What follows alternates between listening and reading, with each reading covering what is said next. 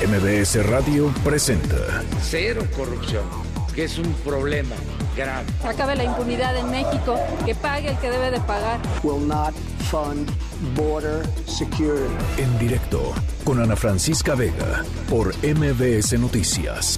Comenzamos.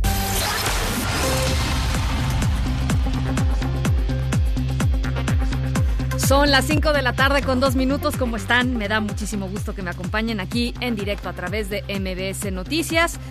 Yo soy Ana Francisca Vega. Hoy es martes 29 de octubre de 2019. Nuestras redes sociales, ya saben, siempre abiertas para poder platicar y entrar en contacto. Ana F. Vega en Twitter, arroba Ana F. Vega. En Facebook me pueden encontrar como Ana Francisca Vega Oficial, MBS Noticias, en todas las plataformas de redes sociales, tal cual como MBS Noticias. Y eh, nos pueden ver completamente en vivo y en directo las dos horas del programa de lunes a viernes en mbsnoticias.com y aquí en cabina los leo todas las tardes con muchísimo gusto en eh, este número de WhatsApp que es el 5543 77 1025. Va de nuevo. 55 43 77 1025. Arrancamos. En directo. No, vos no te creo nada, ¿cómo vos vas a creer en mí? Universos de tierra y agua me alejan de vos. Las tumbas son para los muertos, las flores para sentirse bien. La vida es para gozarla, la vida es para vivirla mejor.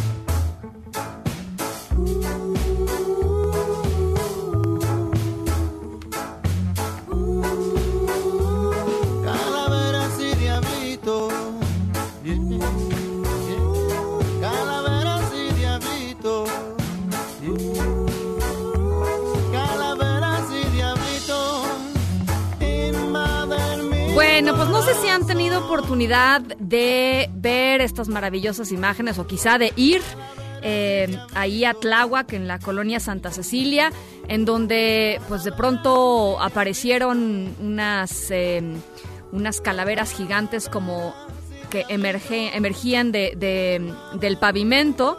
eh, en una pues en una apuesta que, eh, que ya lleva algunos años pero que cada vez que se pone en esta, en esta época justamente de, muertos, pues vuelve a sorprender y vuelve a, a encantar, ¿no? Cómo es que el arte eh, expresado en la calle, ¿no? En el lugar más urbano que uno puede pensar, pues modifica, modifica los panoramas de la gente que vive ahí y por supuesto pues transmite cosas que normalmente no se transmiten o no con tanta facilidad.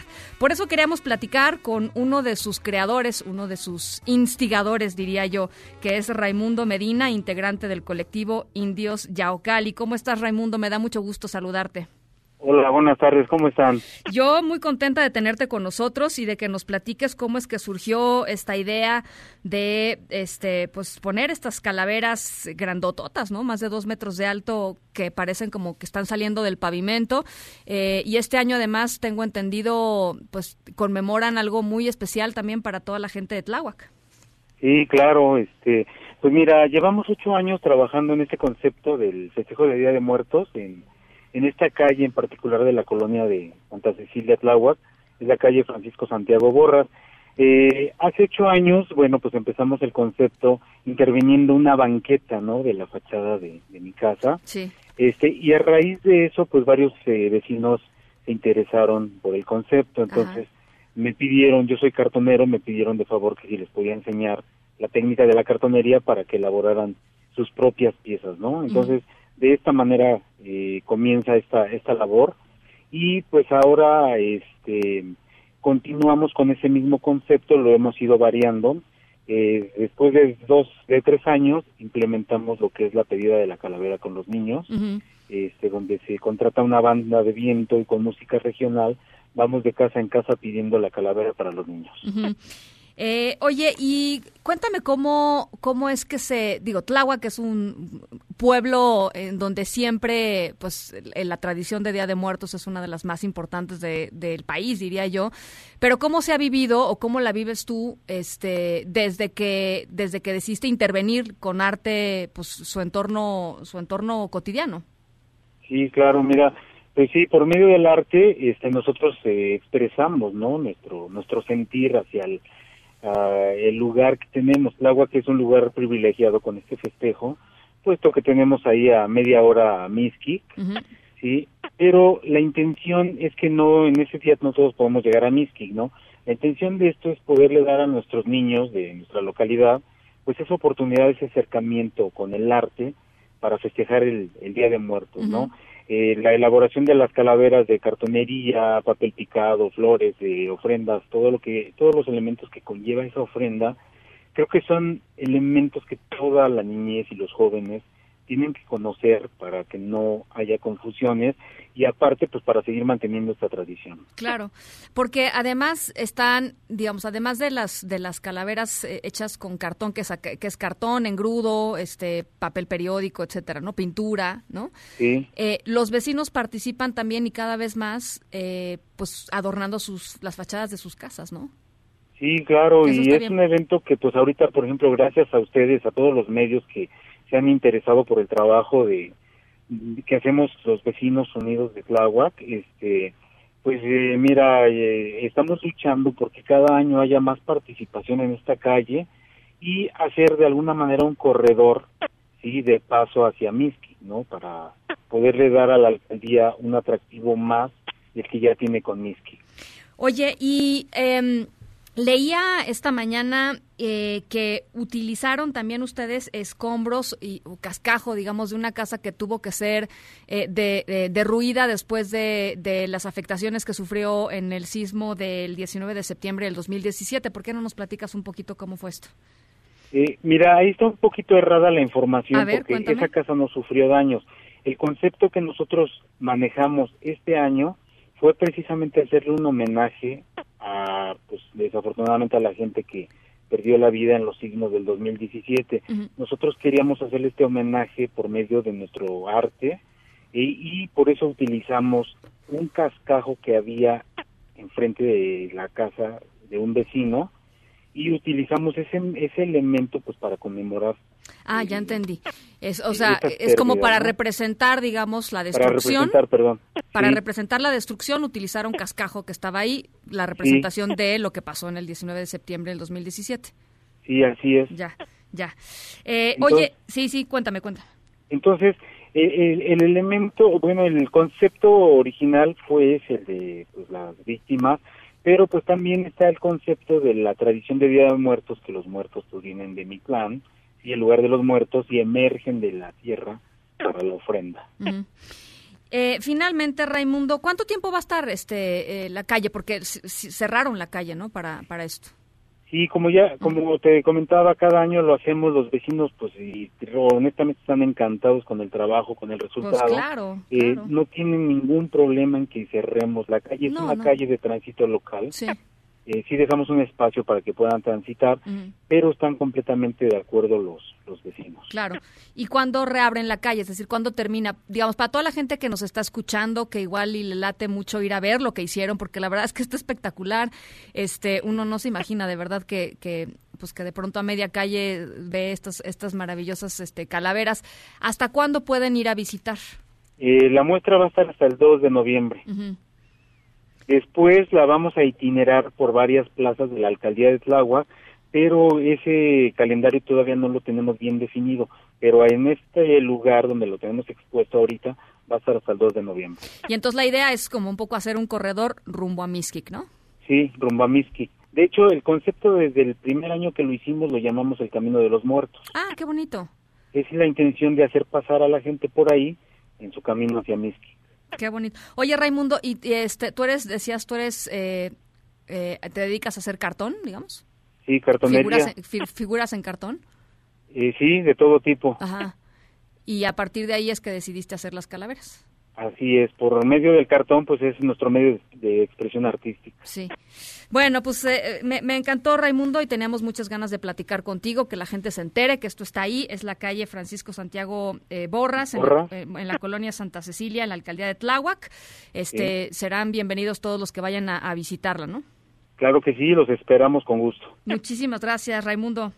No, al contrario, gracias por el espacio y gracias por la difusión. Un abrazo, Raimundo Medina, integrante del colectivo Indios Yaucali. De verdad, si no las han visto, se las vamos a poner ahorita, se las colgamos a través de redes sociales para que vean las fotografías de esta maravilla que, hicieron eh, pues este los vecinos, ¿no? La gente, la gente ahí de, de la colonia Santa Cecilia. Y si se pueden echar una vueltita, vale muchísimo muchísimo la pena. Son las 5 con 12, vámonos a otras cosas.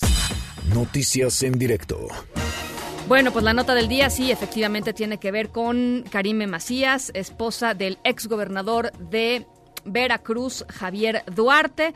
Em, a quien se le acusa del desvío de 100 millones de pesos a través de empresas fantasma cuando era titular del DIF allá en Veracruz. Se presentó em, pues para comparecer eh, una audiencia que tiene que ver con su proceso de juicio de extradición allá en el Reino Unido. René Cruz, ¿cómo estás? Te saludo con muchísimo gusto. Buenas tardes.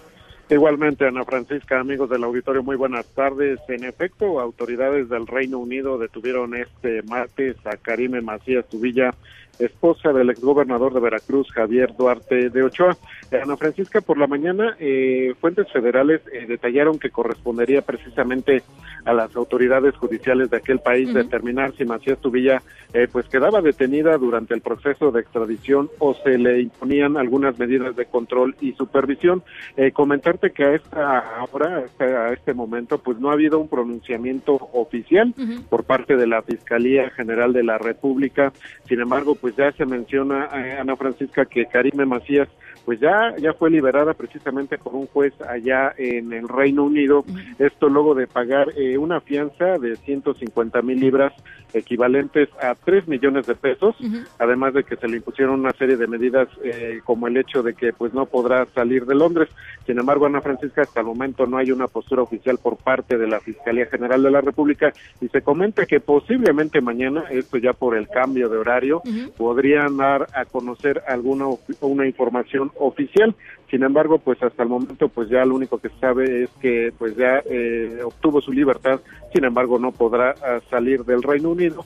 Y pues cabe recordar que Karime Macías eh, pues está acusada del desvío de 100 millones de pesos, esto a través de las empresas fantasmas cuando era titular del DIF, motivo por el cual pues eh, a finales del año pasado se solicitó la orden de aprehensión con fines de extradición y pues en dado caso de que pues ya sea extraditada, Karime Macías tendrá que ser puesta a disposición de un juez eh, con residencia en el Distrito Judicial de Jalapa, precisamente por el delito de fraude específico. Ana Francisca, el, el, reporte que tenemos al momento. Bien, entonces nada más que quede este muy muy claro, un juez británico fue el que decidió, extraoficialmente se reporta que fue el juez británico quien hubiera decidido que ella cumplía con los requisitos como para enfrentar su proceso en libertad y, la podría haber eh, dejado eh, en libertad en el entendido de que está en un juicio de extradición.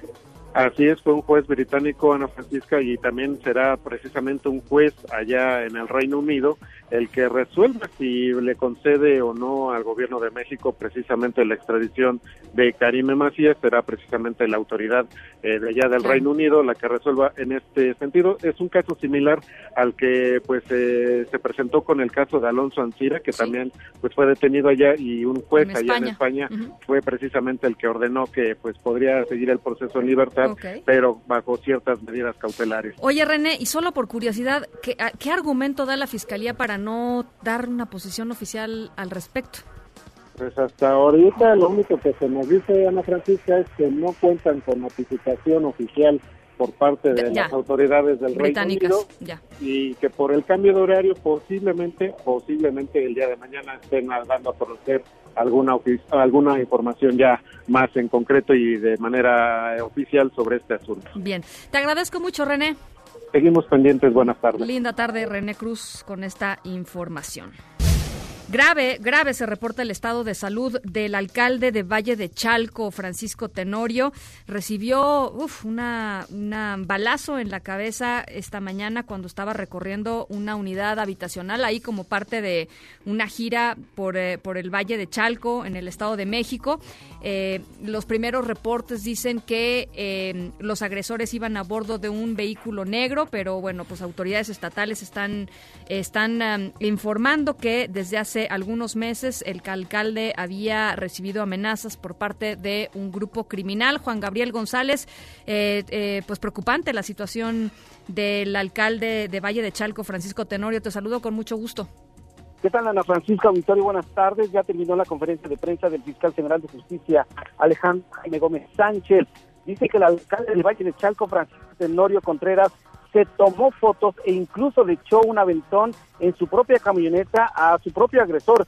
Esto lo confirmó el propio el fiscal general de justicia Alejandro Jaime Gómez Sánchez en conferencia de prensa desde el Hospital de Alta Especialidad de Ixtapaluca. Gómez Sánchez confirmó que el estado de salud de Tenorio Sánchez es reportado como grave y sigue siendo atendido en quirófano tras haber recibido un impacto de arma de fuego en la cabeza.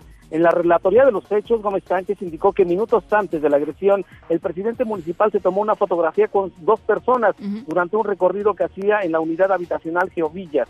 Minutos después, uno de los sujetos le pidió el tradicional aventón. El alcalde ordenó a su chofer que detuviera la unidad, permitieron que subiera y minutos después se registraron los disparos. Escuchemos lo que dijo el fiscal. Sí. Lamentablemente dispara en la cabeza del presidente, motivo por el cual él se encuentra ahorita muy delicado.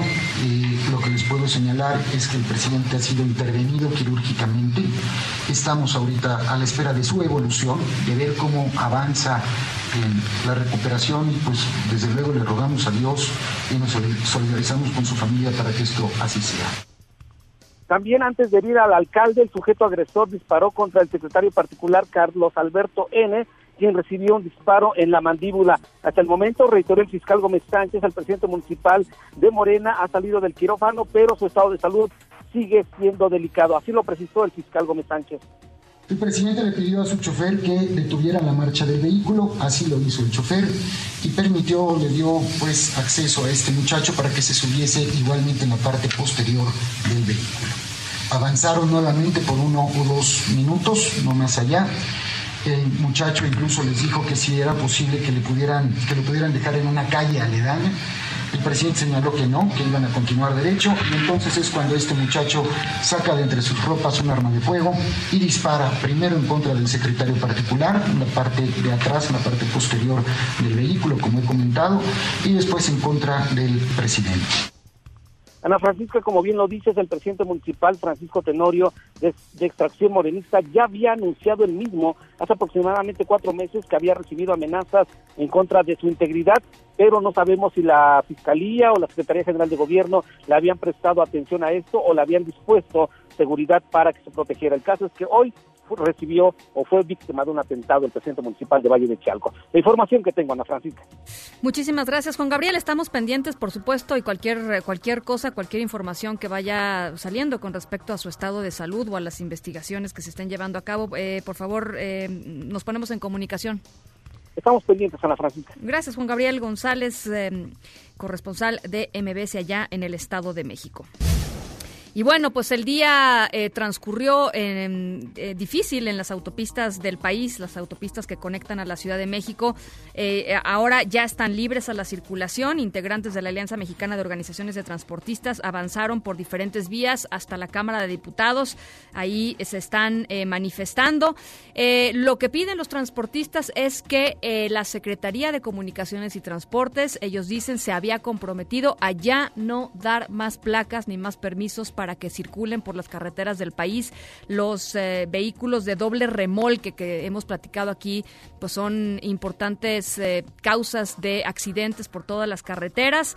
Eh, querían también mayor seguridad para, pues, para hacer su trabajo y pedían además bajar el precio de los combustibles y de las casetas que tienen que pagar de peaje. Juan Carlos Alarcón, platícanos cuál es la situación en este, en este momento y, y, bueno, pues cómo van sus, sus demandas, el procesamiento de sus demandas.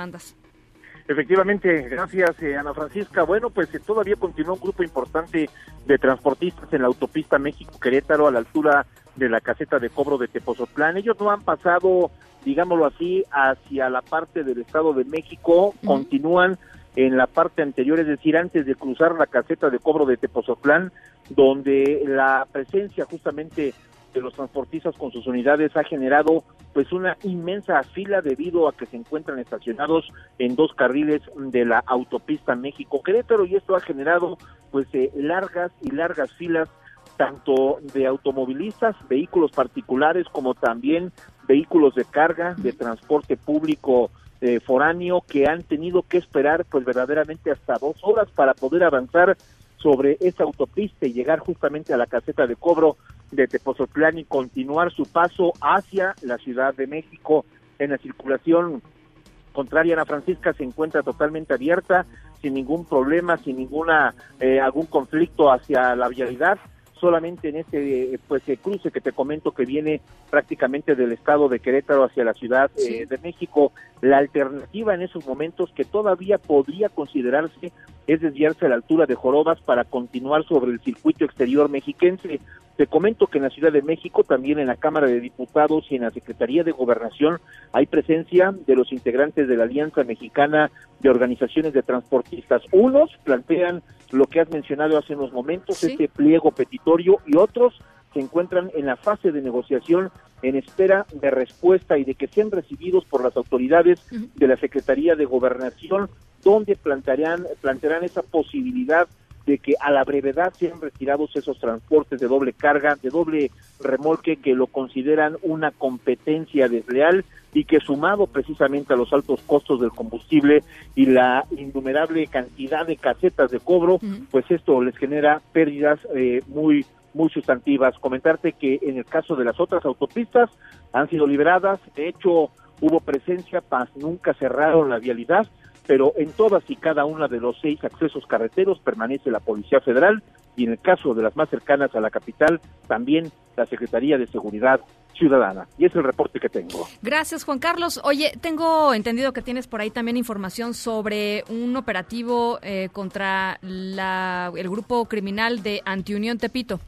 Efectivamente, a ver, platícanos. Ana Francisca, y esto es eh, el combate justamente a los grupos de delincuencia organizada en la Ciudad de México. Arrojaron este día otro resultado que debilitó aún más a la organización criminal Fuerza Antiunión, luego de la captura de tres de sus integrantes que han enfrentado abiertamente a Lunares, líder de la Unión Tepito policías de inteligencia de la Secretaría de Seguridad.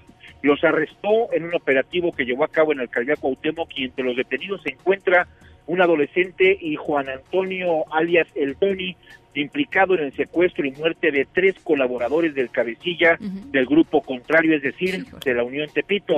Los cuerpos de estos hombres fueron localizados recientemente en la cajuela de un vehículo particular abandonado en el municipio de Catepec. Tras la detención el 17 de octubre de Jorge Miguel Rodríguez, alias El Cabezas, encargado en ese momento del el eh, grupo Antiunión. Las autoridades capitalinas identificaron varias zonas de operación de otros integrantes de esta organización, así como rutas donde se movían y sus horarios.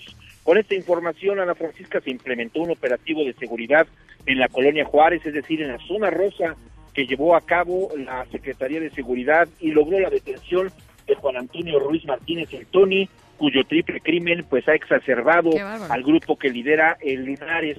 El Tony asumió el cargo de la antiunión Tepito tras la detención del Cabezas y ahora estos tres individuos se encuentran ya a disposición de la Procuraduría Capitalina y también serán llamados en su momento por la Fiscalía del Estado de México para que respondan por estos tres homicidios. Solamente agregar un, un dato más, este sujeto identificado como el Tony también fue generador de violencia, dejó algunos cuerpos desmembrados recientemente en la alcaldía de Iztapalapa y también está implicado en el homicidio de un custodio del reclusorio Oriente. Y es el reporte que tengo. Qué barbaridad, qué historias, qué historias estas de la Unión y la Antiunión Tepito, eh, tremendo. Gracias, Juan Gabriel. Gracias, muy buenas tardes. Un abrazo. Vamos a una pausa a las 5 con 26. Regresamos con más. Sí, sabemos que los sonidos de un hogar se aman más que los sonidos de un banco. Por eso queremos que tengas tu casa con un crédito hipotecario. Banorte no está para que lo ames, está para lo que amas sujeto a aprobación de crédito. Términos, condiciones, comisiones y requisitos de contratación en banorte.com. En directo con Ana Francisca Vega por MBS Noticias. En un momento regresamos. Continúas escuchando en directo con Ana Francisca Vega por MBS Noticias.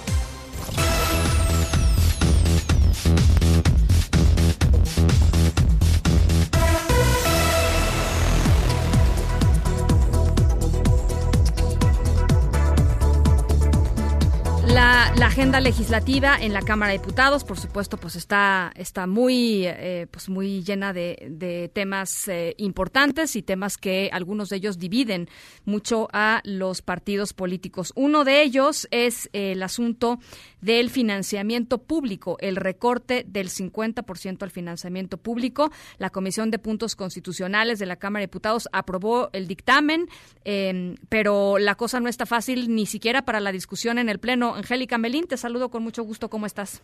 Hola Ana, muy buenas tardes. Con el gusto de saludarte también a ti y a todo el auditorio. Es correcto, esta discusión se les ha complicado a los legisladores, eh, sobre todo a los de la mayoría, que son los que promueven esta reforma constitucional, eh, para recortar el 50% el financiamiento público a los partidos políticos. Los legisladores señalan que, bueno, pues aproximadamente se le dan a los partidos políticos cerca de 5 mil millones de pesos y, bueno, pues la idea es cortarles la mitad de lo que eh, se les da en recursos públicos. Al defender esta propuesta, propuesta presentada por la vicecoordinadora de Movimiento de Regeneración Nacional, la propia diputada Tatiana Cloutier, la promovente, señaló que, bueno, pues su planteamiento inicial hablaba de recortar el 50% de las prerrogativas a los partidos, pero pues eh, eh, está dispuesta a que esta propuesta pueda tener modificaciones para encontrar un acuerdo entre las bancadas. Y es que incluso entre el bloque de la mayoría hubo diferencia en este tema. Escuchemos lo que dijo la diputada Tatiana Cloutier eh, personalmente no estoy casada y nomás lo comparto de esta manera, no estoy casada con que sea un porcentaje u otro. Yo creo que este es parte de lo que les tocará a ustedes discutir en la propia comisión. Sin embargo, creo fundamental que tenemos que entrar en un razonamiento distinto donde no puede ser que los partidos políticos, pase lo que pase, siempre seguirán y estarán protegidos para seguir recibiendo más recursos. Creo que tenemos que tener una consideración fundamental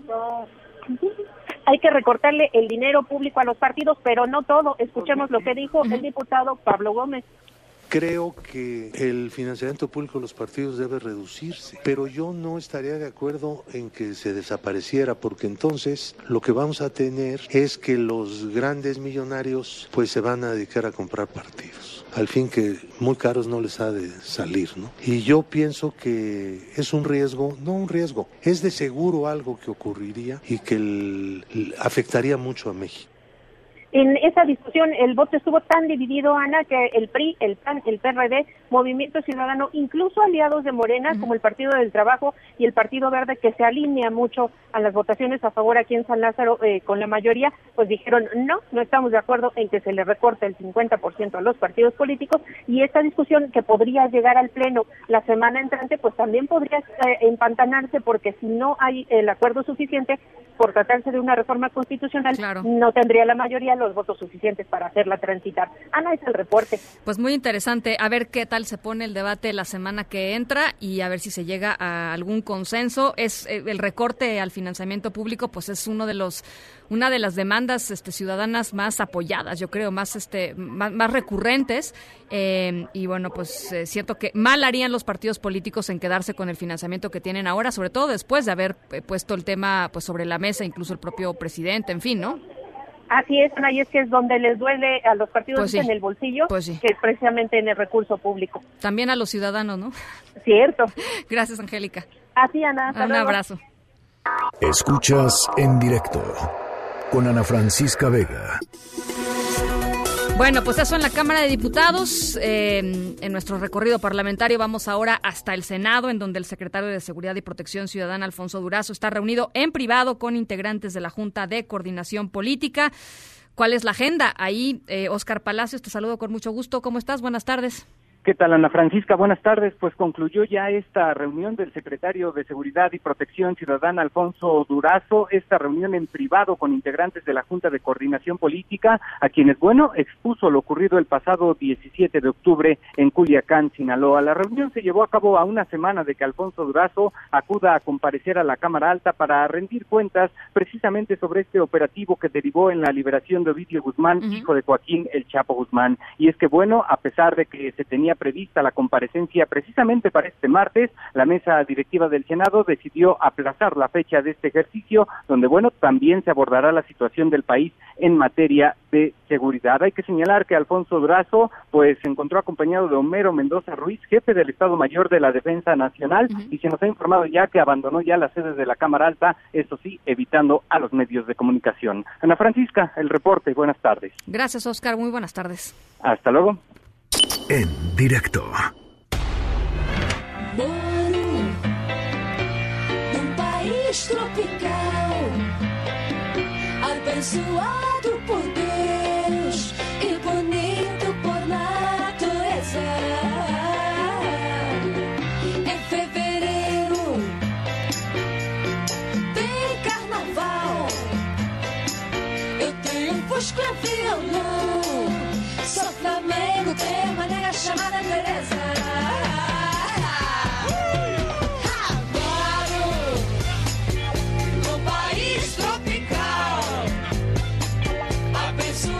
Nuestra historia sonora de hoy se sitúa en Gravatá, un municipio brasileño.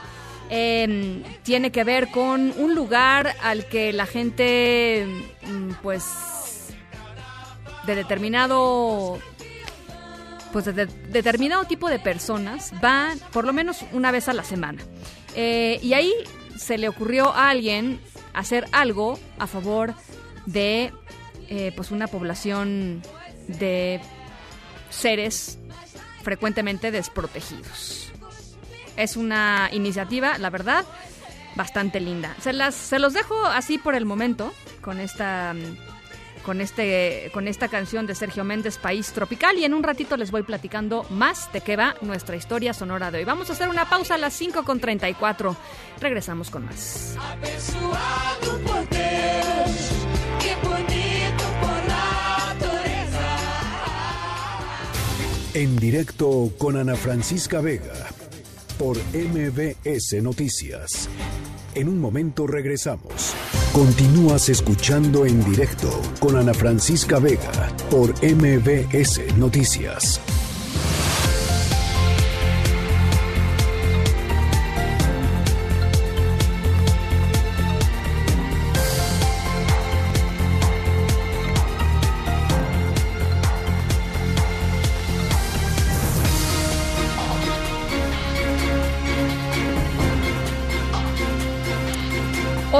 La Comisión Económica para América Latina y el Caribe, la CEPAL, eh, presentó eh, una nueva edición de su informe anual sobre comercio exterior en América Latina y el Caribe.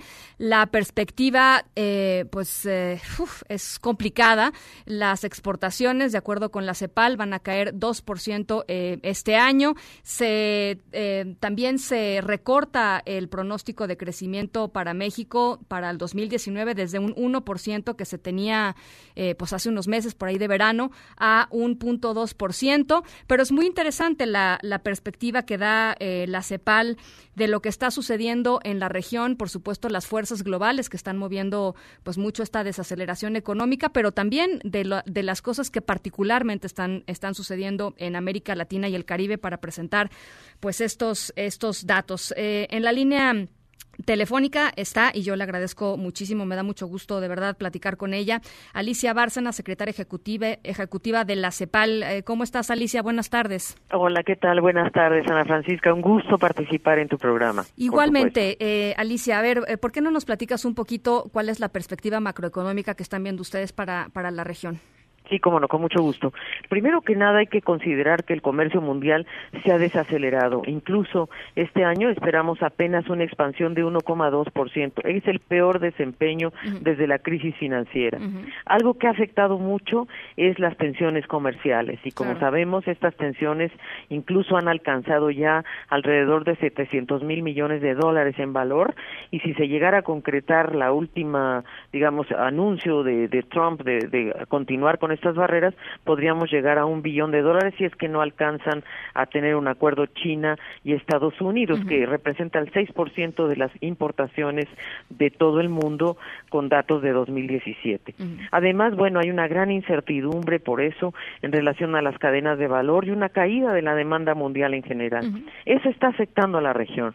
Y la región efectivamente, como tú lo mencionaste en el al principio, sí está cayendo en materia de exportaciones un 2% y en materia de importaciones un 3%. Esta caída además tiene por supuesto un comportamiento muy diverso y debo decir que en el caso de México y quería yo simplemente corregir un dato y es el siguiente, nosotros efectivamente estamos revisando las cifras de crecimiento de México a la baja, pero todavía no hemos eh, tenido la proyección exacta. Este esta proyección del 0,2 la dio en realidad el Fondo Monetario ayer. Nosotros vamos a salir con esta nueva revisión. Creemos que va a ser crecimiento positivo de todas maneras y lo que quiero Pero decir menor, para el- ¿no? ¿Eh? Pero menor, pero menor. De sí menor, sí, Sí. eso sí, vamos a la baja eh, en realidad. Ahora, hay varias varias cosas importantes que decir. En la región, efectivamente, estas son las cifras globales, pero tengo que decir que para México y Centroamérica, las exportaciones y las importaciones, por supuesto, las exportaciones para México son positivas, 2,8. Es decir, mientras el valor eh, eh, regional es menos 2, para México es positivo, 2,8. Y en el caso de las importaciones es menos 3 el valor regional, para México es 0,5, sigue siendo positivo. Centroamérica y México tienen un mejor desempeño que Sudamérica, eso es clarísimo Pues en las cifras que presentamos. Es, es nuestra vecindad y nuestros acuerdos y nuestra, nuestra pues, eh, co- digamos, in- interrelación con, con Estados Unidos. ¿no? Definitivamente, y mira, una cosa muy importante, las exportaciones totales de México entre enero y septiembre de este año, ¿verdad? Tuvieron una variación de 3,3% con respecto al mismo periodo del año pasado. Es decir, hay un aumento de las exportaciones de México. Las que más crecieron sin duda fueron las de México a Estados Unidos, que crecieron 6,3%. La verdad que eso es una buena noticia. Y otra muy interesante noticia es que las exportaciones agropecuarias tuvieron un crecimiento de 9,7% de México y las manufactureras 4,6%. Y esto incluye a, la- a las industrias automotrices. Las que sí cayeron, las que se reducen, son las exportaciones petroleras, Claro. ca- 14.6 y las extractivas 5.9 y en gran medida muy relacionado con la caída de los precios internacionales. El petróleo simplemente te- estimamos una caída este año de menos 10%, por ejemplo. Entonces, esa no es una mala noticia, así es de que, y, y, y por qué México crece? En parte porque está reemplazando algunas este, exportaciones de China, ¿verdad? O sea, China cayó 12,3% sus exportaciones hacia Estados Unidos y muchas de ellas han sido sustituidas por México. Ahora, eh, creo que eh, ahora sí que la pregunta, la pregunta que no se puede dejar de hacer en estos contextos, sobre todo después de llevar varios días reportando lo que está sucediendo políticamente y socialmente en, en algunos países de América Latina, pues tiene que ver con cómo se ha ido repartiendo el crecimiento y permíteme que me desvíe un poquito del tema del comercio estrictamente, pero, pero para hablar un poco de que, que también lo observan ustedes, eh, eh, el, el desarrollo de la región y el desarrollo eh, inequitativo en muchos sentidos y, y la relación que tienen estos desarrollos inequitativos con pues demandas populares crecientes de cambios, ¿no?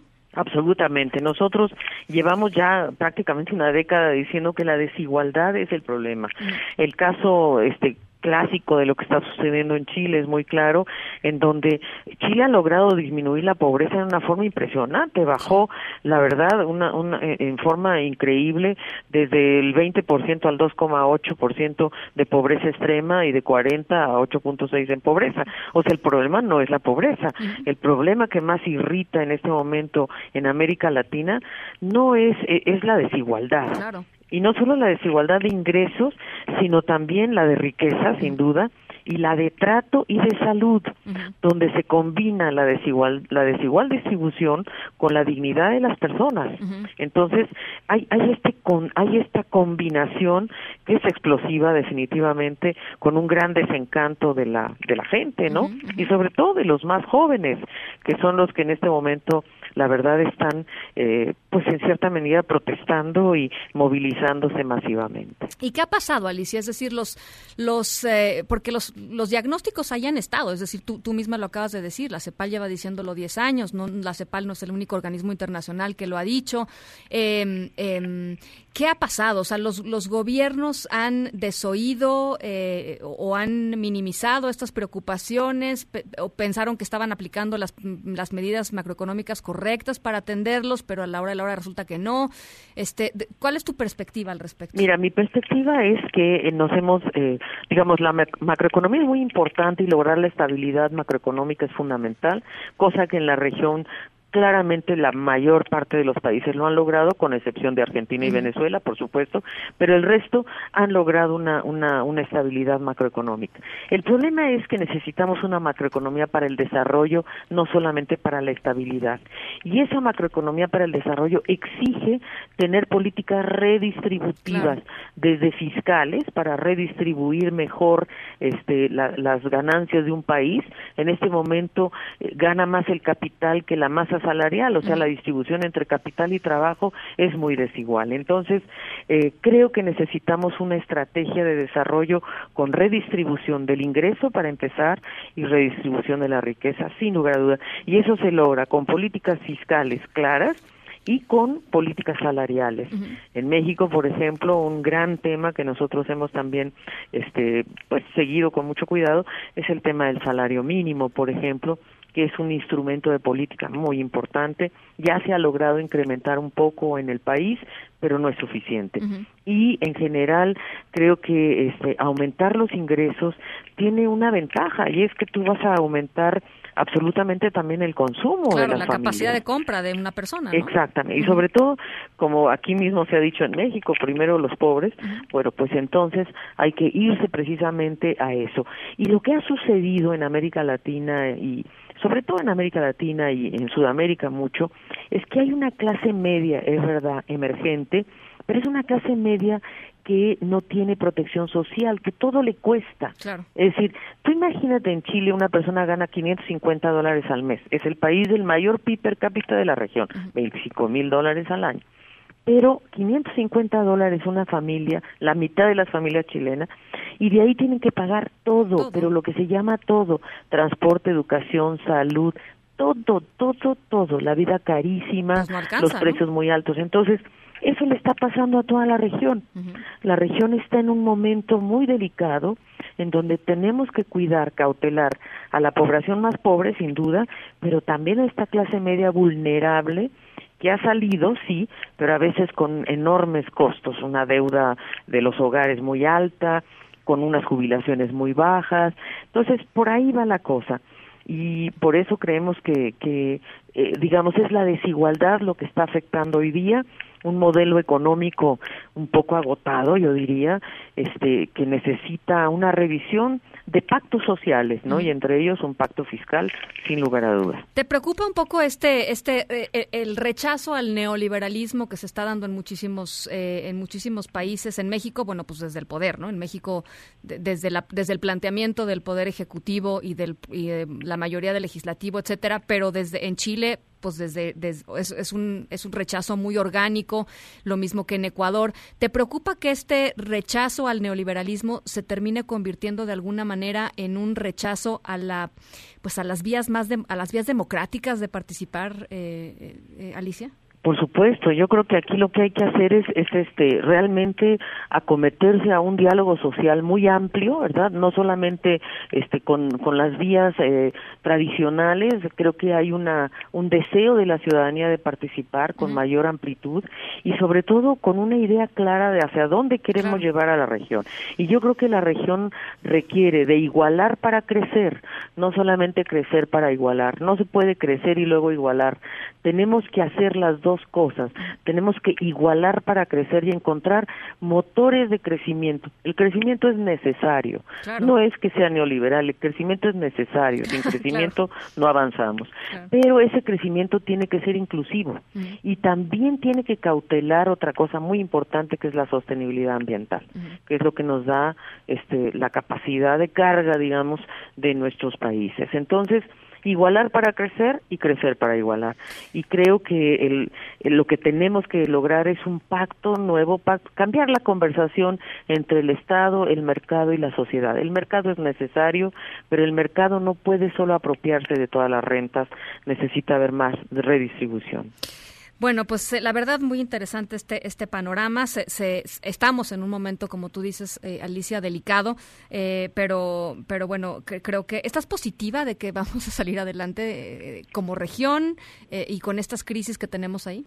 Pues mira, estoy muy optimista porque cuando la sociedad despierta, cuando la sociedad dice esto no es lo que quiero, lo que quiero es esto, hay claridad. O sea, eh, creo que nos están diciendo, nos están hablando, nos están diciendo queremos más igualdad, queremos más acceso a las oportunidades, queremos realmente que haya una mejor distribución. Yo creo que son mensajes bien claros y creo que este en el caso de México yo soy muy optimista porque veo cambios en esa dirección. Obviamente hay un replanteamiento de, de estrategias que eso va a tomar tiempo porque lógicamente aquí no es el, el- seguimos igual que antes, no, hay cambios importantes. Creo que otro motivo de México tiene en la que región- crecer, ¿no? Perdón, México tiene que crecer. es, o sea, Ah, no, definitivamente México, pero yo creo que hay motores de crecimiento que se están echando a andar y que van a rendir frutos muy pronto, como es el caso de la inversión pública y desde luego el apoyo al ingreso de los hogares. Creo que son dos temas que en México sí están este claramente en, en la agenda pública y eso eso va a tener resultados positivos. Bueno, pues ahí está Alicia Bárcena, secretaria ejecutiva de la CEPAL. Te agradezco muchísimo Al estos contrario. minutitos, Alicia, y por supuesto vamos a colgar el informe a través de nuestras redes sociales para que quien lo pueda, lo quiera consultar, lo pueda hacer libremente. Nada más, eh, por, por último, ¿cuándo van a sacar esta revisión de, de crecimiento para México? Mira, yo creo que la- eh, vamos a sacar las nuevas proyecciones en unas dos semanas y sin duda te avisaremos en cuanto las tengamos. Haremos un boletín y inmediatamente te informaremos, ¿cómo no? Muchísimas gracias, Con Alicia. todo gusto. Un abrazo. Gracias igualmente. En directo. Cuando el reloj marca la una, las calaveras salen de su tumba. Chumbalaca, chumbalaca, chumbala. Chumbalaca, chumbalaca, chumbala. Cuando el reloj marca las dos, las calaveras se mueren de dos. Oigan. Les voy a presentar algo que me encantó que hizo Sergio Campos eh, Sonecito, que derrocha talento aquí este, en, en Charros contra Gangsters, en fin. Eh, nos preparó unas calaveritas y aquí les dejo la mía. A ver qué les parece, me cuentan, ¿eh? MBS Noticias y Sonecito presentan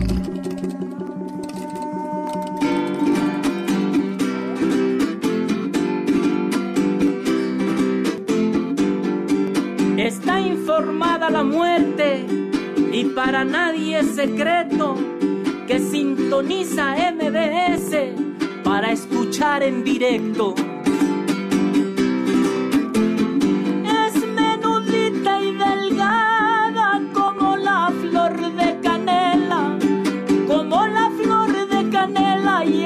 Menudita y delgada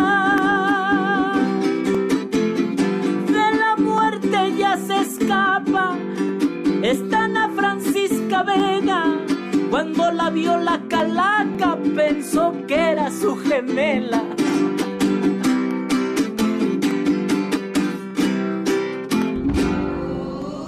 MBS Noticias. Presenten las tradiciones mexicanas. En un momento continuamos en directo con Ana Francisca Vega.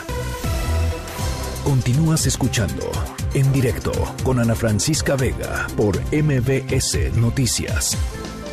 Luis Miguel González, Economía.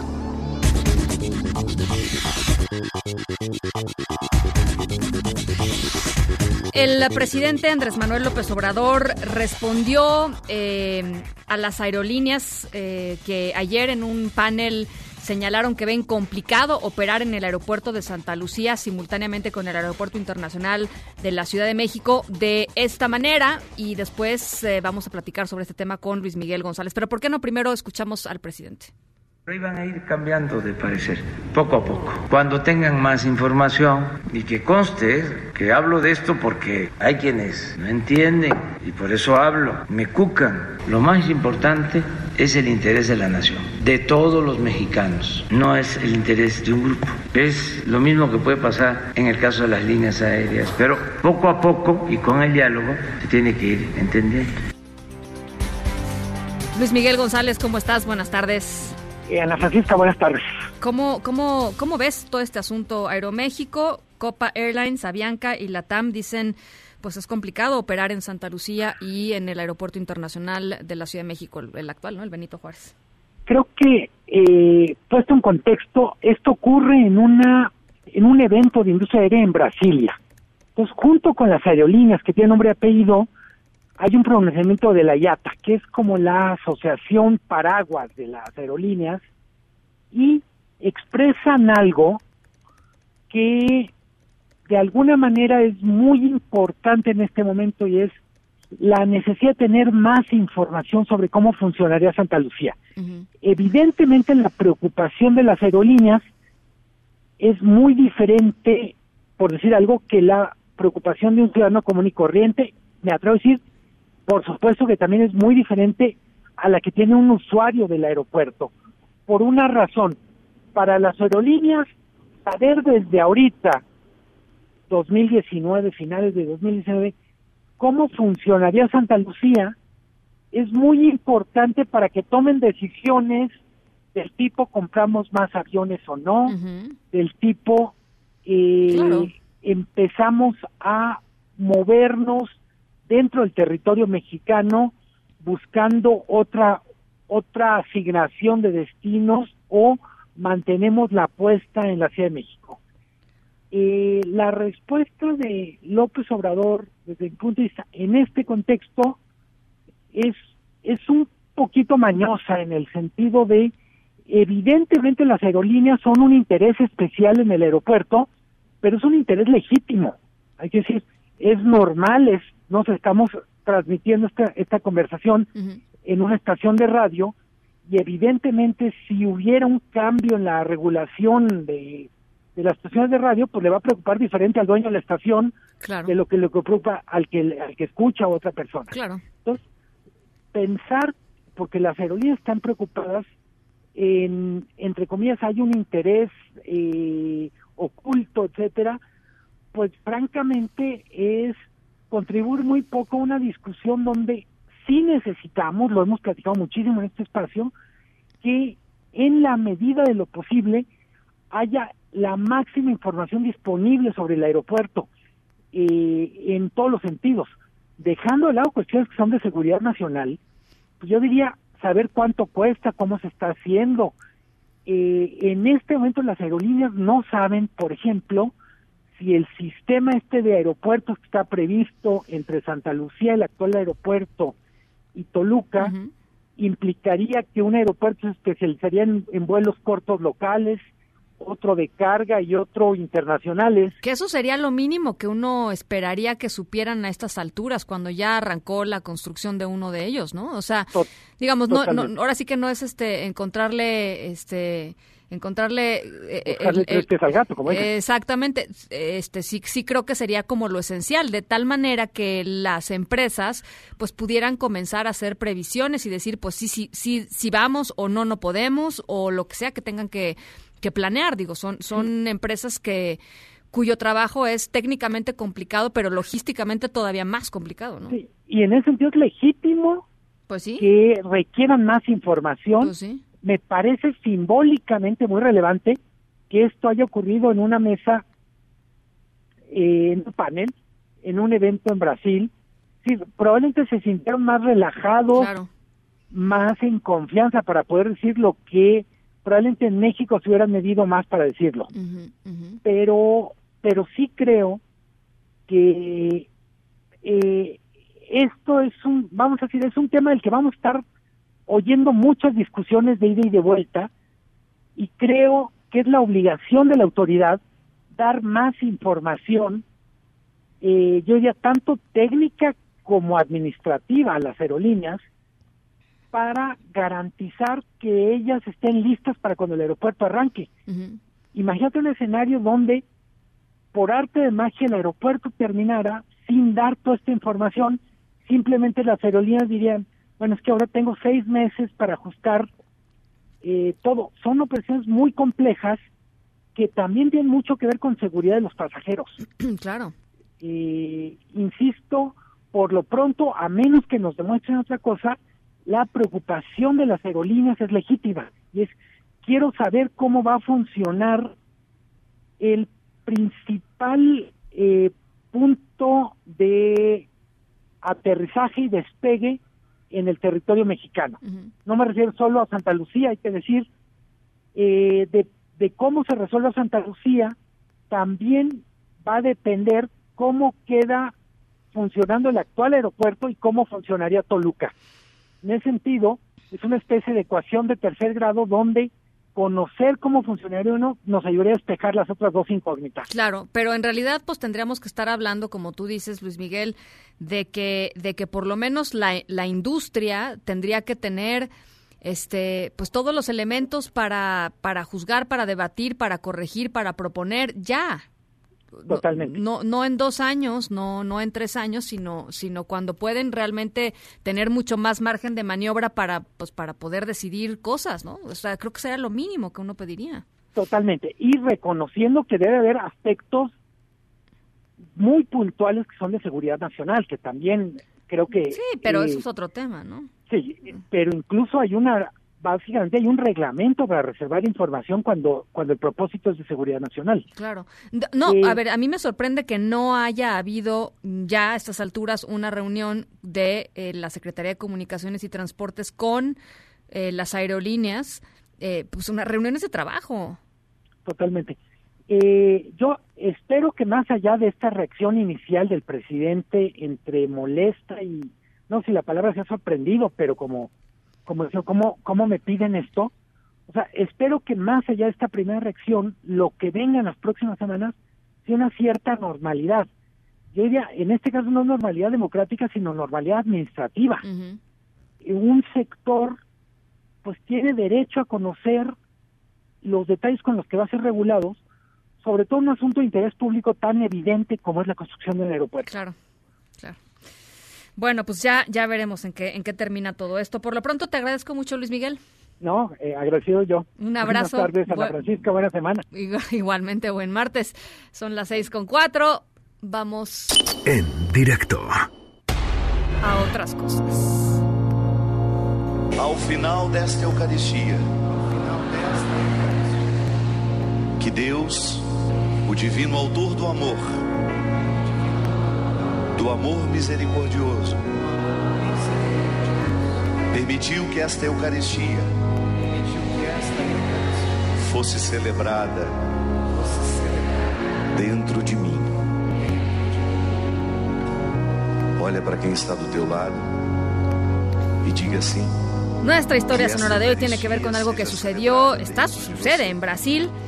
eh, tiene que ver con, con religión, en particular con lo que está haciendo un sacerdote brasileño para ayudar eh, no, no a personas, eh, no a personas, y, pero bueno, pues es una, es una muy buena labor.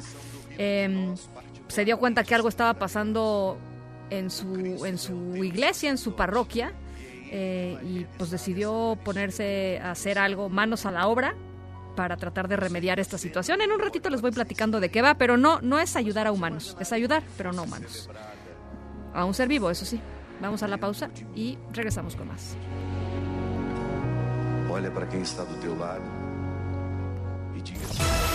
e En un momento continuamos en directo con Ana Francisca Vega. Una voz con transparencia. Una voz objetiva. Una voz plural. Una voz plural. Esto es En directo con Ana Francisca Vega. En directo, MBS Noticias.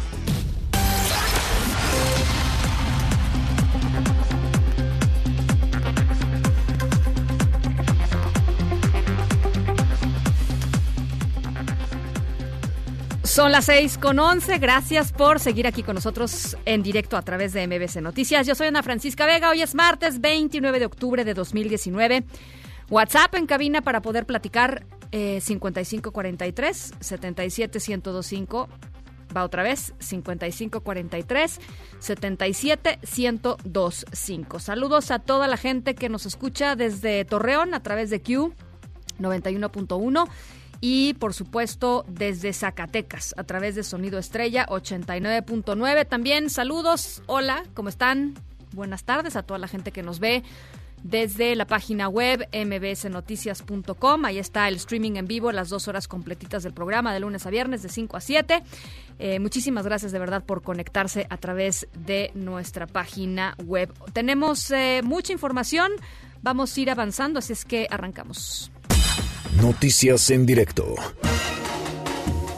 Que se pare la fabricación y la distribución de medicamentos que contienen la fórmula de la ranitidina. Esto fue lo que pidió la COFEPRIS, la Comisión Federal para la Protección de Riesgos Sanitarios. Ernestina Álvarez, platícanos de qué se trata esto. Así es, Ana. Buenas tardes para ti, para los amigos del auditorio. La Comisión Federal para la Protección contra Riesgos Sanitarios, conocida como COFEPRIS, alertó que el medicamento ranitidina, que incluye la sustancia nitrosodimeglitamina, es altamente cancerígena, por lo que debe suspenderse su distribución, venta y consumo.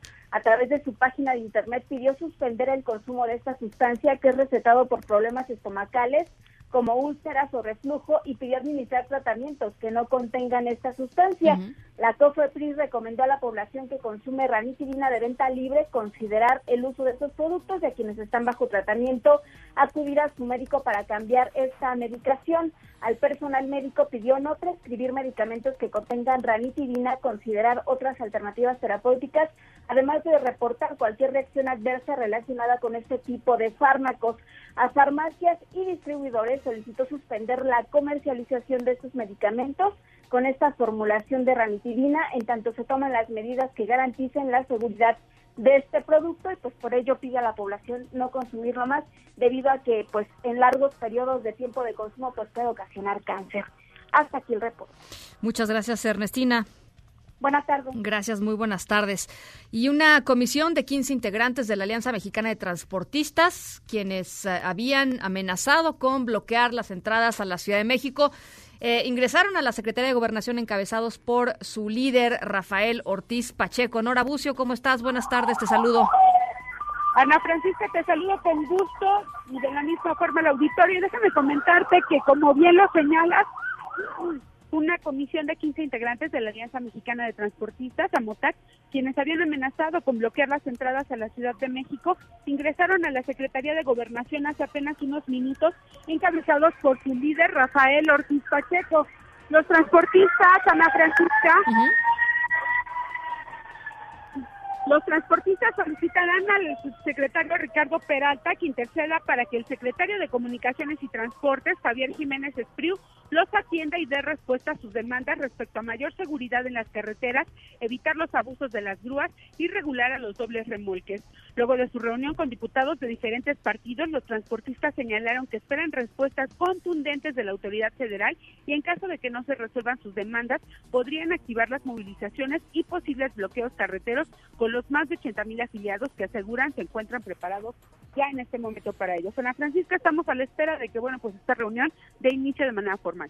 Eh, Nora, el, la, la demanda principal tiene que ver con los dobles semirremolques, ¿verdad? Con esta cuestión, eh, el gobierno federal había eh, prometido ya no dar más placas ni permisos y, y bueno, pues eh, anunciaron que sí iban a hacerlo, ¿no?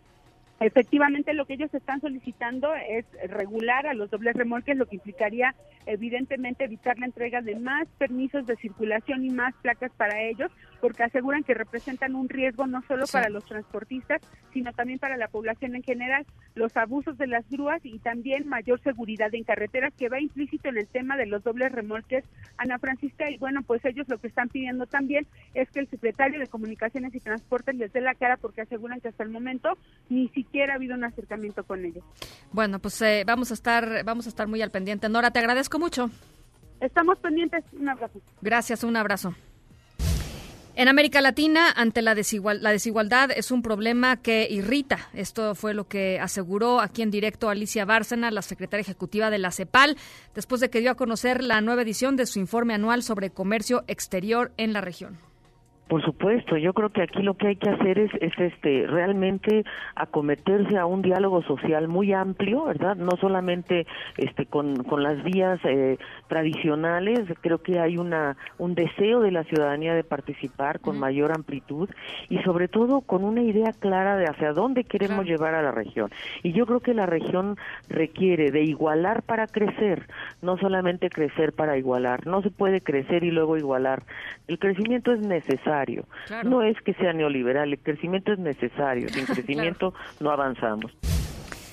Eh, trasciende información, información en medios que tiene que ver con eh, la situación de Karime Macías, esposa del ex gobernador de Veracruz, Javier Duarte, quien eh, aseguran enfrentará su proceso en libertad en Londres después de pagar una fianza de 150 mil libras, es decir, más de 3 millones de pesos, para continuar en libertad el proceso que la podría regresar a México como parte de un juicio de extradición. Esto eh, sería confirmado hasta mañana, dice la Fiscalía General de la República. Y el fiscal del Estado de México, Alejandro Gómez Sánchez, afirmó que el alcalde del, del Valle de Chalco, Francisco Tenorio, iba a bordo mm, del vehículo de su agresor antes de ser baleado. Lamentablemente dispara en la cabeza del presidente, motivo por el cual él se encuentra ahorita muy delicado. Eh, lo que les puedo señalar es que el presidente ha sido intervenido quirúrgicamente. Estamos ahorita a la espera de su evolución, de ver cómo avanza la recuperación pues desde luego le rogamos a Dios y nos solidarizamos con su familia para que esto así sea. Perdón, el agresor iba en el vehículo del alcalde, no al revés. Eh, la Cámara de Diputados aprobó por mayoría calificada la reforma constitucional que amplía los delitos por los que se puede acusar y procesar al presidente de México. Por ejemplo, ahora entre los delitos eh, pueden ser, por ejemplo, homi- homicidio doloso, feminicidio, violación, secuestro, trata de personas, delincuencia organizada, desaparición forzada, eh, trata de personas y los que determine, por supuesto, la ley en contra de la seguridad de la nación. Se ampliaron el catálogo de delitos después de hacerle estas modificaciones. La minuta se devolvió al Senado para su revisión y para su debate. Son las 6 con 18, pausa y regresamos. En directo con Ana Francisca Vega por MBS Noticias. En un momento regresamos. Continúas escuchando en directo con Ana Francisca Vega por MBS Noticias. Bueno, pues se presentó ayer eh, el reporte financiero de Petróleos Mexicanos, lo presentó eh, pues eh, al público, a la Bolsa Mexicana de Valores. Hay pérdidas eh, en, Petróleos Mexicanos. Compareció ayer también Octavio Romero Oropesa, director general de Pemex en Cámara de Diputados. Eh, dijo que la petrolera va a desarrollar 20 campos petroleros cada año, pero bueno, pues se vinieron una avalancha de críticas y sobre todo pues tratar de entender cuál es efectivamente la situación financiera de Pemex y qué ha sido de los esfuerzos del gobierno federal pues para que eh, se recobre el rumbo o que por lo menos eh, pues regrese un poco de estabilidad a la paraestatal. La caída del petróleo continúa eh, y por eso queremos platicar con Gonzalo Morroy, eh, director general de la consultora GMEC, experto por supuesto en temas energéticos. Gonzalo, ¿cómo estás? Me da mucho gusto saludarte otra vez. Ana Francisca, muy buenas tardes. Pues platícanos cuál es tu lectura de lo que se presentó ayer y de la, pues que diríamos, como de la, del, del diagnóstico que presentó eh, eh, Oropesa con los diputados. Mira, empeza, así que empecemos con lo general. No es el, el peor año de petróleos mexicanos, no es la hecatombe ni se está cayendo el cielo. Esto no es el cataclismo, ese sí que fue, de 2015, donde Petróleos Mexicanos perdió 35 mil millones de dólares en un solo año. A como luce, es muy probable que Pemex termine este año perdiendo aproximadamente entre 14 mil y 15 mil millones de dólares. O sea, la, una mi- cifra- la mitad del cataclismo, digamos. Exactamente. Sí. Que por desgracia son pérdidas relativamente usuales para petróleos mexicanos. Es algo muy similar a lo que pasó en 2017. Es terriblemente mala la noticia, pero es muy en la inercia de donde está hoy petróleos mexicanos. En ese sentido, hay que preguntarnos si todo lo que lo que ha tratado de hacer esta nueva administración está en el camino de darle la vuelta, de que Pemex deje de perder dinero y sea precisamente ese, ese baluarte, esa palanca de desarrollo a la cual quiere aspirar este gobierno. La realidad es que estamos en una situación bastante complicada. A pesar de la narrativa oficial, eh, tan solo comparado con el año anterior, Petróleos Mexicanos hay casi 177 mil barriles menos que el año pasado, en el periodo de enero a agosto. Eh, traemos una tasa de restitución de reservas también considerablemente más bajas. Sí estamos produciendo marginalmente más en, en- en productos refinados, pero por desgracia esto lo estamos haciendo a pérdida. Mientras más producimos barriles de gasolina y de diésel, más dinero pierde la compañía. Y ese es en ese sentido, agreguémosle justamente que hay otras latitudes, por ejemplo, Brasil hace dos semanas acaba de firmar 10 bloques y tan solo por firmar los contratos recibió 2.200 millones de dólares. En una economía que no está o que no termina por arrancar, que estamos cerca del cero o en menos de cero, pues eso justamente esta pelea por las inversiones se vuelve cada día más, más importante. Ahora, Gonzalo, eh, ¿qué, ¿qué ha sido de los esfuerzos del gobierno federal pues, para tratar de capitalizar eh, Pemex? Es decir, este, son claramente insuficientes, pero además de ser claramente insuficientes, la pregunta es, ¿están, están aplicados eh, en donde tienen que estar aplicados? ¿Están siendo efectivos al menos en algún área? Eh, sí, es, es una muy buena pregunta. La te puedo contestar en dos formas. Una, hay un elemento que creo que hay que mencionarlo con toda claridad, de cosas que se han hecho bien. Ahorita, por ejemplo, es la primera vez que Pemex disminuye su deuda. Eso no había pasado desde el periodo de Felipe Calderón. Desde hace más de siete años que Pemex no disminuía su deuda. Eso, eso en general va a ser bueno, es insuficiente, pasó de 104 mil millones de dólares a 99 mil, es una cosa mínima, pero bueno, es un paso en la dirección correcta. Y conforme lo que se ha estado invirtiendo, ahí es donde se entra a la parte un poquito más peliaguda.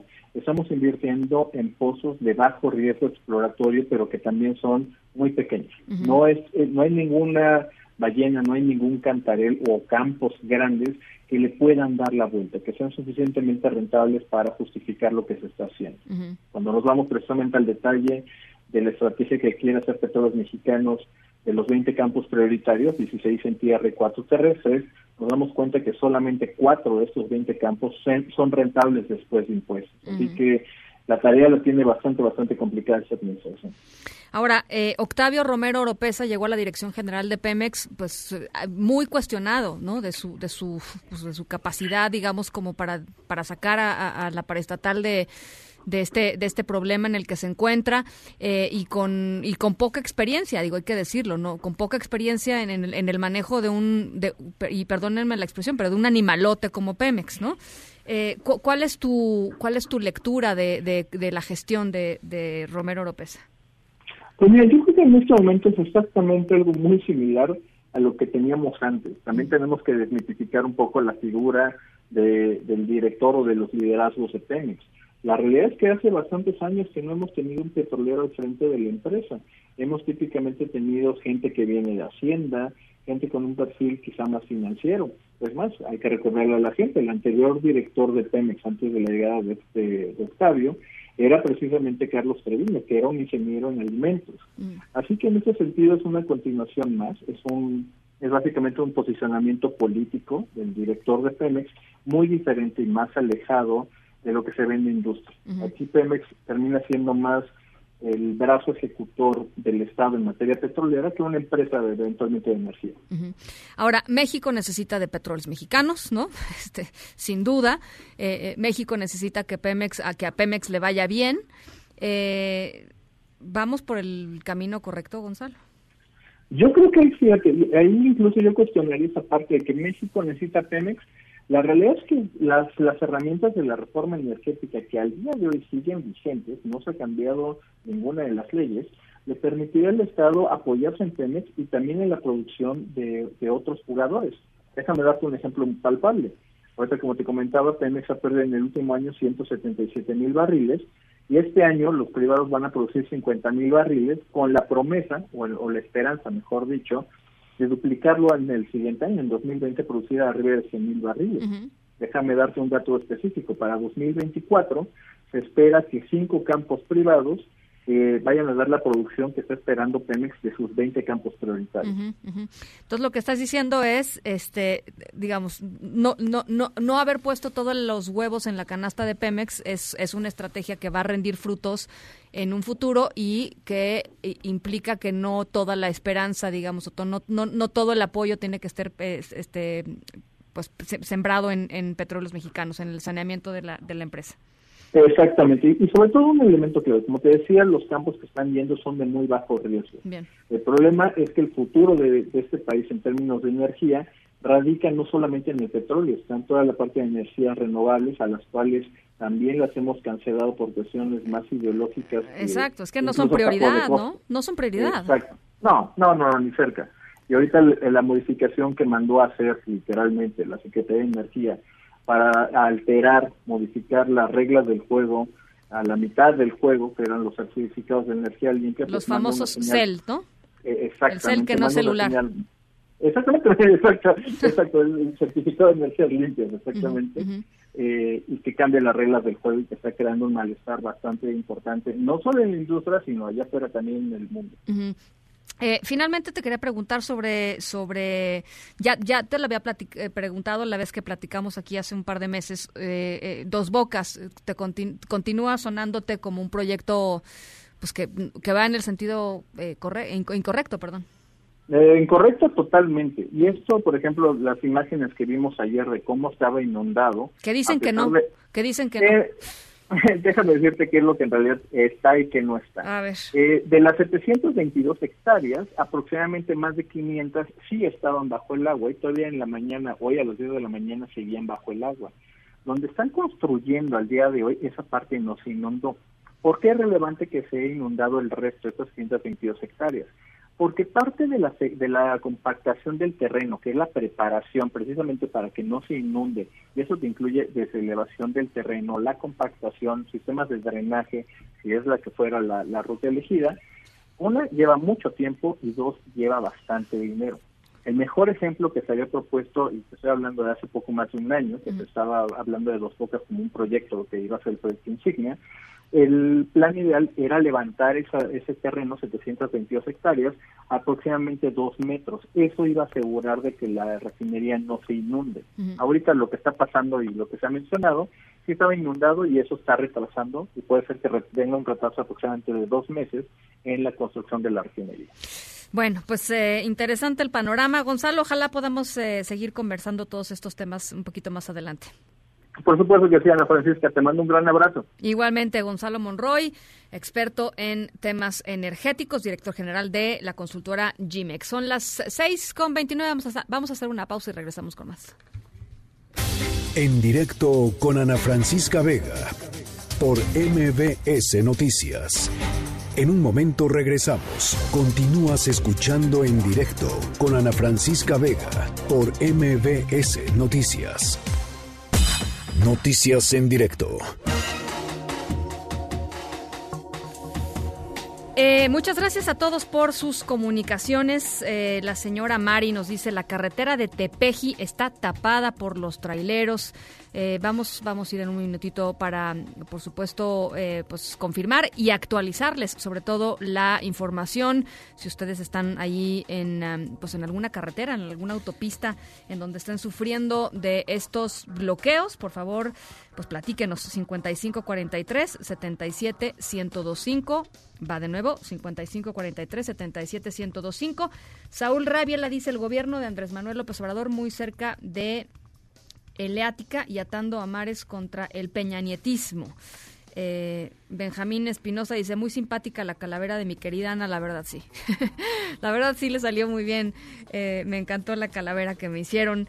Eh, tributo dice, todo lo que está diciendo Alicia Bárcena es lo que yo les he demostrado con principios físicos y matemáticos en la economía. Lo que ella intuye se les ha demostrado con principios de la naturaleza. No se necesita ser físico o matemático para saber que el neoliberalismo le ha dado en toda la madre a la economía, dice Tributo, y eso es responsabilidad de políticos y de los economistas. Eso es parte de sus comentarios que en esta mesa son súper, súper valiosos y los apreciamos siempre. Todas las tardes los leemos con muchísimo gusto. Ya les digo, no siempre nos da tiempo de pues de poder leerlos todos, pero cuando tenemos un chance los, los metemos con muchísimo gusto. Bueno, eh, conectamos hasta Los Ángeles, California, con mi compañero Edgardo Moreno, corresponsal allá.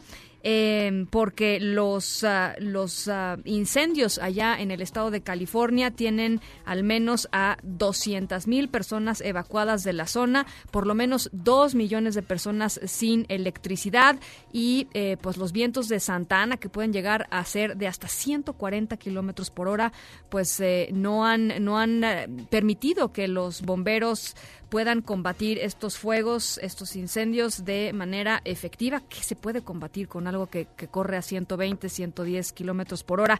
Edgardo Moreno, ¿cómo estás? Buenas tardes, te saludo con mucho gusto. Gracias, buenas tardes, Ana Francisca. Muy bien, termino la pausa que dieron los vientos a los miles de bomberos que en California combaten, como tú bien lo decías, docenas de incendios desde hace una semana. Y el Servicio de Meteorología pronostica un aumento de ráfagas de viento por lo menos por las próximas 24 horas. Ya los incendios han destruido más de 74 mil acres, cientos de estructuras, incluyendo casas, y han provocado, como bien lo señalaba, 200 mil residentes evacuados, así como millones afectados con los cortes de electricidad. Desde San Diego hasta San Francisco, las autoridades están en este momento en una máxima alerta. Según el último boletín de los bomberos, el incendio Kincaid, que ha destruido gran parte del valle vinícola de Sonoma en el norte del estado, amenaza en este momento a cientos de casas en la población de Santa Rosa. Su destrucción es de proporciones catastróficas, ya que su tamaño dobla el tamaño de la ciudad de San Francisco. Cientos de bomberos se han desplegado todo este día a lo largo de la autopista 101 que atraviesa todo el estado para impedir que el incendio salte la autopista e impacte en docenas de poblaciones que en este momento, según el cálculo de las autoridades, estamos hablando de más de 100 mil hogares que están amenazados. A diferencia del año pasado, esta vez los bomberos cuentan con más de una docena adicional de aviones cisternas, helicópteros y motobombas, lo que está de alguna forma facilitando el combate de los fuegos. En Los Ángeles, el incendio Getty, que afecta desde ayer un exclusivo barrio de mansiones donde viven celebridades, está parcialmente controlado, pero las autoridades han manifestado que están muy preocupados con el aumento de los vientos de Santana en las últimas horas. Termino comentando que se acaba de confirmar que las tres empresas que ofrecen el servicio de electricidad al Estado ya tomaron la decisión de suspender el servicio en las zonas que sufren efectos de los vientos de Santana para evitar más incendios provocados por cortocircuitos o por el derribo de cables eléctricos, con lo cual podría llegar quizás esta noche a 3 millones de residentes los que no contarán con el servicio eléctrico. Ana Francisca, este es el reporte. Edgardo, eh, rapidísimo, escuelas eh, siguen los niños sin ir en, en varios condados, ¿verdad? Efectivamente, todas las zonas que están amenazadas por los incendios continúan cerradas hasta el próximo aviso de las autoridades. Bueno, pues ahí está el reporte. Te agradezco mucho, Edgardo. Buenas noches. Un abrazo. Tecnología funcional con Ricardo Zamora. Querido Zamora, ¿cómo está usted? Pues eh, de aniversario, Ana. A ver. 50 años de Internet, si tomamos como referencia esa primera conexión que se realizó entre dos equipos de cómputo desde la Universidad de California en Los Ángeles hasta el Instituto de Investigación de Stanford, también en la parte norte de California. Y eh, es eh, interesante porque el día de hoy uno de los arquitectos de Internet son varias de la- las personas que participaron en la creación del Internet como lo conocemos hoy en día. Generó un contenido editorial en un blog, entonces eh, en breve pondremos la, la liga en la red social de MBS Noticias Claro. eh, perdón, en, en, en Twitter de MBS Noticias, de en directo. Y lo interesante es que él hace un recuento de sus 17 momentos favoritos. Vint Cerf, este hombre que se conoce como uno de los arquitectos de Internet y que hoy eh, no solamente cumple el rol de evangelista de Internet, de procurar eh, enviar un mensaje a gobiernos o a instituciones eh, con el fin de que se aseguren de proteger la información o a los usuarios, sino que también desde eh, hace 20 años, un poquito más, él forma parte de una de las organizaciones que se dedican a asignar nombres y números en Internet, que es la ICANN, y sigue siendo una de las voces más influyentes dentro de las decisiones que se toman con respecto a Internet. Entonces, en este recorrido de fechas, Ana eh, menciona, pues sí, este primer momento del 29 de octubre de 1969, eh, lo que él define como se logró enviar un paquete, y ese paquete era un paquete de información entre las dos eh, eh, terminales de cómputo, pero de ahí se va a 1971 que se creó el correo electrónico, a 1983 cuando apareció el primer teléfono móvil operativo, al 91 cuando se inventa la World Wide Web, que es la base de lo que hoy utilizamos en Internet, independientemente del dispositivo con el que nos conectemos.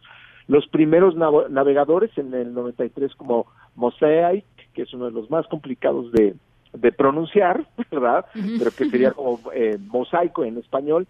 Y también otros fenómenos como eh, la salida a bolsa de Netscape, que era un navegador de Internet en la época, que fue uno de los principales causantes de la burbuja.com o la burbuja.com, que fueron todas estas, todos estos primeros emprendimientos que aprovecharan Internet para llevar servicios o información a los usuarios en el mundo.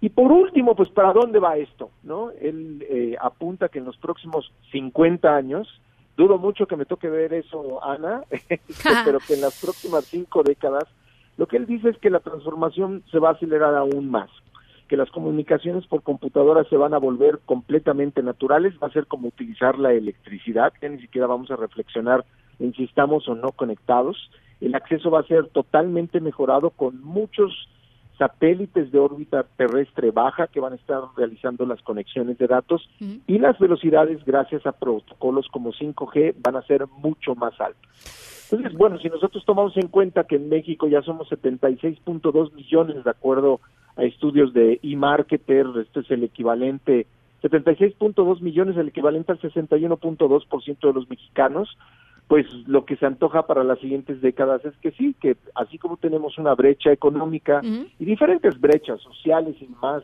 diferentes retos que estamos atravesando como, como nación, eh, eh, pues bueno, lo que se antoja es que en los próximos años México deje de tener una penetración que lo ubique en el lugar número 82 de 185 países donde se realizan eh, estudios. Este es uno del International Telecommunication Union o la ITU o la ITU. Eh, pues la verdad es que más cobertura, más mexicanos conectados, aprovechando más las bondades de Internet es lo que se antoja para nosotros. Y sí, sumarnos a esta ola o estas tendencias internacionales que menciona Cerf en su contenido editorial que conmemora los 50 años de Internet. Bueno, pues lo vamos a colgar ahorita en nuestras redes sociales para que le puedan echar un, un vistazo a toda la gente que nos está escuchando. Gracias, Ricardo. Gracias, Ana. Un abrazo. Un abrazo. En directo con Ana Francisca Vega.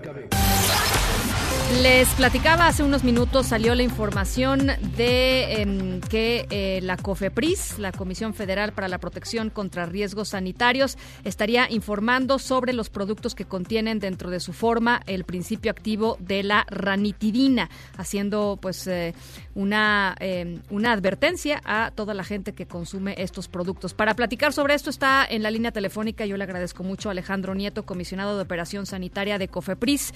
¿Cómo está? Muy buenas tardes, Alejandro. Muy buenas tardes, Ana Francisca, y gracias por el espacio. Muy, muy buenas tardes a, a todo tu auditorio. Al contrario, oiga, eh, pues platíquenos un poco cómo, cómo, cómo sucedió todo esto de la ranitidina y cuál es la recomendación. Bueno, antes que nada, eh, explicarle al público en general que esta es una medida preventiva que la Comisión Federal contra Riesgos Sanitarios toma de acuerdo a reportes internacionales que hemos tenido eh, en los últimos días, en las últimas semanas, en donde se han tomado medidas parecidas eh, en España, en Panamá, en, en otros países en donde se ha venido demostrando la presencia de una impureza denominada N-nitrosodimetilamina o NDMA, como se conoce, y el cual eh, es una, un compuesto que se deriva dentro de la síntesis de la ranitidina. Y es por eso que nosotros, como una medida preventiva, estamos solicitando a todas las empresas farmacéuticas registradas en nuestro país, que son 42 de ellas, que tienen este registro, que momentáneamente se suspenda tanto la comercialización como la eh, elaboración del medicamento. ¿Cuáles, eh, ¿Cuáles podrían ser las consecuencias médicas de, de utilizarlo o de haberlo utilizado durante un periodo de tiempo, supongo que, que largo, ¿no? Bueno, aquí hay, hay que hacer la aclaración que eh, está es- es- existe una sospecha fundamentada que hasta el momento no se ha detectado en realidad la presencia. Sin embargo, dado que existen reportes y muchas de estas empresas, sus reactivos vienen de otros países, de donde se han hecho estos reportes, entonces lo que le estamos solicitando a las empresas es que nos demuestren que dentro de sus principios activos y dentro de sus productos terminados no existe la presencia de, este, de esta impureza y un- una presencia permanente o una administración permanente pudiera generar algún problema de neoplasia, sobre todo a nivel hepático. Eh, ¿Neoplastia es, es cáncer? Cáncer, sí, exacto. Es cáncer. Y esto está fundamentado, eh, o sea, hay estudios, eh, supongo, hay estudios eh, científicos, médicos que sustentan, eh, eh, digamos, todo esto. Por supuesto, sí, aquí hay una base científica y evidencias que así lo demuestran. Oiga, ¿y hace cuánto surgió toda esta evidencia médica? Es decir, quisiera entender un poco cuántos cuántos informes médicos hay que, que unan a, esta, a, esta- a este compuesto con, con esta enfermedad. Bueno, eh, eh, ¿Hace cuánto aquí nada más hay que aclarar que es una situación que se ha venido dando en las últimas semanas a nivel internacional y empezó con un reporte también de eh, medicamentos que están relacionados con eh, este efecto terapéutico en cuanto a, a los sartanes. Ese es otro grupo de medicamentos que ya estamos investigando. O sea, no es el primer medicamento que está relacionado con esta impureza. Sin embargo, en nuestro caso es, eh, hemos tenido ya la evidencia y los datos suficientes como para poder eh, tomar estas primeras medidas en cuanto a la ranitidina. Ahora, me, me, me llama la atención, estoy viendo el, el sitio web de la FDA, la, la, la institución de Estados Unidos encargada de hacer eso, digamos, el, el- los homólogos de Cofepris, pero en Estados Unidos, en donde simplemente están haciendo una, están pidiendo que no se consuman ciertos tipos de ranitidina. Así es. Bueno, cada país Tiene- está tomando las previsiones que así lo con así así lo considere. Por Ya. ejemplo, en España ellos no solo eh, suspendieron la comercialización, sino retiraron del mercado todos los medicamentos. Entonces, las diferentes agencias eh, están teniendo datos eh, diferenciados que hacen que cada uno tome las medidas que consideran suficientes y necesarias. Estados Unidos está eh, efectivamente pidiendo la este, que, que se regresen, digamos, voluntariamente que se que se regresen todas las eh, em, pues, los lotes no expirados de esta de estas este de, de- que contengan ranitidina. Aquí lo que se dice simplemente es eh, em, consulte a su médico, ¿no? Usted Lo que estamos haciendo, además de, estamos reuniéndonos personalmente con cada uno de los ah, las empresas que tienen el registro sanitario ante la COFEPRIS para aclarar cualquier duda que tenga la empresa y hacerlo de manera coordinada. Estamos eh, acabamos de, de emitir un, un aviso, un comunicado en el cual hacemos una solicitud a los médicos que eh, por el momento eh, eviten prescribir ranitidina. Hay otras, eh, eh, algunos otros medicamentos que cumplen la misma función que la ranitidina que pudieran estar prescribiendo. Y a las personas que tengan algún tipo de situación que este, tengan que tomar algún protector gástrico, que es parte de los efectos terapéuticos de ranitidina, pues también eh, consulten a su médico para que le den otra opción terapéutica. Entonces, nada más para aclarar rapidísimo, eh, las personas que tengan ranitidina en su casa ya no la toman, vayan al médico y las tiendas que están vendiendo ranitidina, ¿qué van a hacer con esos este paquetes que están ahí en... Lo que estamos nosotros eh, eh, solicitando es que se suspenda la comercialización. Bien. ¿Qué quiere decir esto? Que los laboratorios tan pronto ellos demuestren que no tienen dentro de sus productos esta impureza, van a poder seguir comercializando. Ok. ¿sí? Así Bien. es. Bueno, pues le agradezco mucho, eh, Alejandro, por estos minutitos. No, al contrario, y COFEPRIS está siempre pendiente de poder comunicar a la población cualquier duda que se tenga referente a estos temas. Bien, Alejandro Nieto, comisionado de Operación Sanitaria de COFEPRIS. Las 6 con 48, vamos a la pausa y volvemos con más. En un momento continuamos en directo con Ana Francisca Vega. Continúas escuchando en directo con Ana Francisca Vega por MBS Noticias.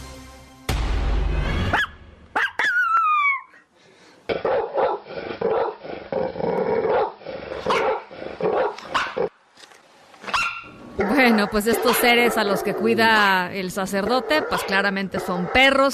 Nuestra historia sonora de hoy tiene que ver con algo que pasa en una iglesia allá en Brasil. Eh, Paulo Araujo, párroco de la iglesia de Santana, refugia a perros callejeros del barrio, los alimenta, los lleva a esterilizar y es muy chistoso porque los domingos pone a los, a los perros ahí sentaditos o acostaditos, depende como cada perro quiera, en el, en el altar, ¿no? Ahí a un ladito del altar, en las escalinatas que dan rumbo al altar, para que pues la gente los vea y si quiere los pueda adoptar. Entonces hay unas fotos realmente sensacionales este pues del párroco dando misa con pues una serie de perros este pues siendo perros, ¿no? Nomás lo que es un perro, eh, ac- acostados, rascándose, este sentados, etcétera. Eh, y bueno, pues eh, él al final de la misa pues llama a, a- a la- a las personas que van a escucharlo a que pues si quieren hacer una buena obra puedan adoptar a uno de estos perritos. Gracias a sus acciones varios perros han sido adoptados, in- incluso algunos por el propio sacerdote por supuesto. Y de acuerdo con testigos el número de animales callejeros en esta zona se ha reducido considerablemente porque pues además se dedica a esterilizar. En fin, esa es nuestra historia sonora de hoy. Una buena historia, una buena historia para este martes. En Agenda con Rafael Arce. Hola Rafa, ¿cómo estás? ¿Qué tal, Ana? Pues aquí otra vez peleándome con los audífonos. ¿Está bien? Todo ¿Ya? bien. ¿Todo sí, bien? Todo bien, todo bien. Si no hay pleito con los audífonos, no hay buena agenda, ¿no? Oye, Ana, ¿cómo estás? ¿Todo bien? Yo muy bien. ¿Qué tal? Buena tarde, buena noche a quienes nos ven y a quienes nos escuchan. Antes eh, que todo, Ana, quiero decirte que una radio escucha eh, eh, nos, nos habló hace algunos, algunos eh, minutos la señora Norma Elena García Guerrero. Ella está en la carretera, Ana, y tú me podrás decir, bueno, ¿y eso a mí? Pues que le vaya muy bien, ¿no? Que llegue con bien. no, que llegue con bien, claro, que Claro. pero está desde las 11 de la mañana ¿Por qué? parada, atorada, ahí en la carretera Querétaro, México, para decirnos, nos habla, que desde las 11 de la mañana está ahí antes de llegar a la caseta de Tepozotlán. Tenía una cita médica para un tema de salud relacionado con eh, cáncer, Ana. Eh, dice que miente con todos sus dientes el líder de los transportistas, que no iban a afectar a la población, pero pues bueno, al final Ella de cuentas, ella está 11 ahí desde las 11 de la mañana. Pues Norma bueno, Elena, le mandamos un saludo, un saludo muy, este, muy, muy, muy, cali- muy cariñoso. Ojalá que pronto pueda, pueda pasar de ahí. Por supuesto, lo más importante, ojalá que se encuentre bien de salud. Sí, así es. Ana, estamos al pendiente, como hemos estado al pendiente de las comparecencias en el Senado, la pasarela sobre todo en el Senado para elegir a- al nuevo o a la nueva presidenta de la Comisión Nacional de Derechos Humanos. Ya están los tres finalistas. Rosario Piedra Ibarra, hija de Rosario Ibarra de Piedra, recién galardonada con la medalla Belisario Domínguez, que le dijo Andrés Manuel López Obrador.